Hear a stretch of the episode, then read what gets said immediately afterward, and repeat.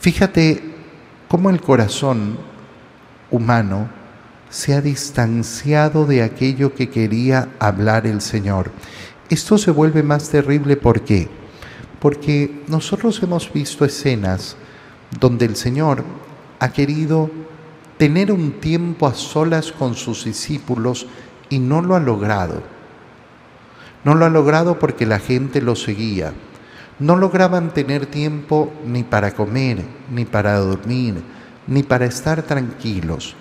Pero en este momento, mientras iban de camino subiendo a Jerusalén, Jesús ha llamado aparte a los doce para tener ese momento de intimidad, ese momento de soledad con ellos.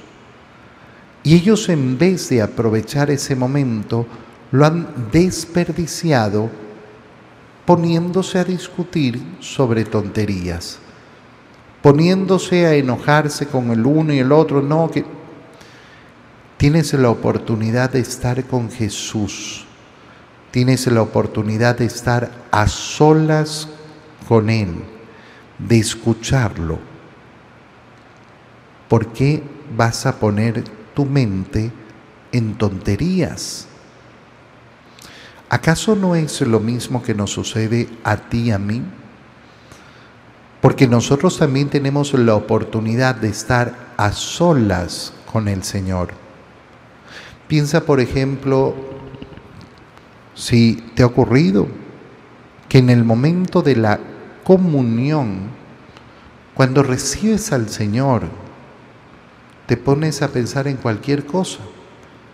O haces una comunión cortísima, cortísima, como yo a veces veo y me sorprende ¿no? lo corto que es la comunión de algunos. Medios se arrodillan y ya, ya se sientan, ya, y se ponen a conversar con el que está al lado. Pero si tienes la oportunidad tremenda de estar a solas con el Señor, ¿por qué no vas a aprovechar esa oportunidad y aprovecharla bien?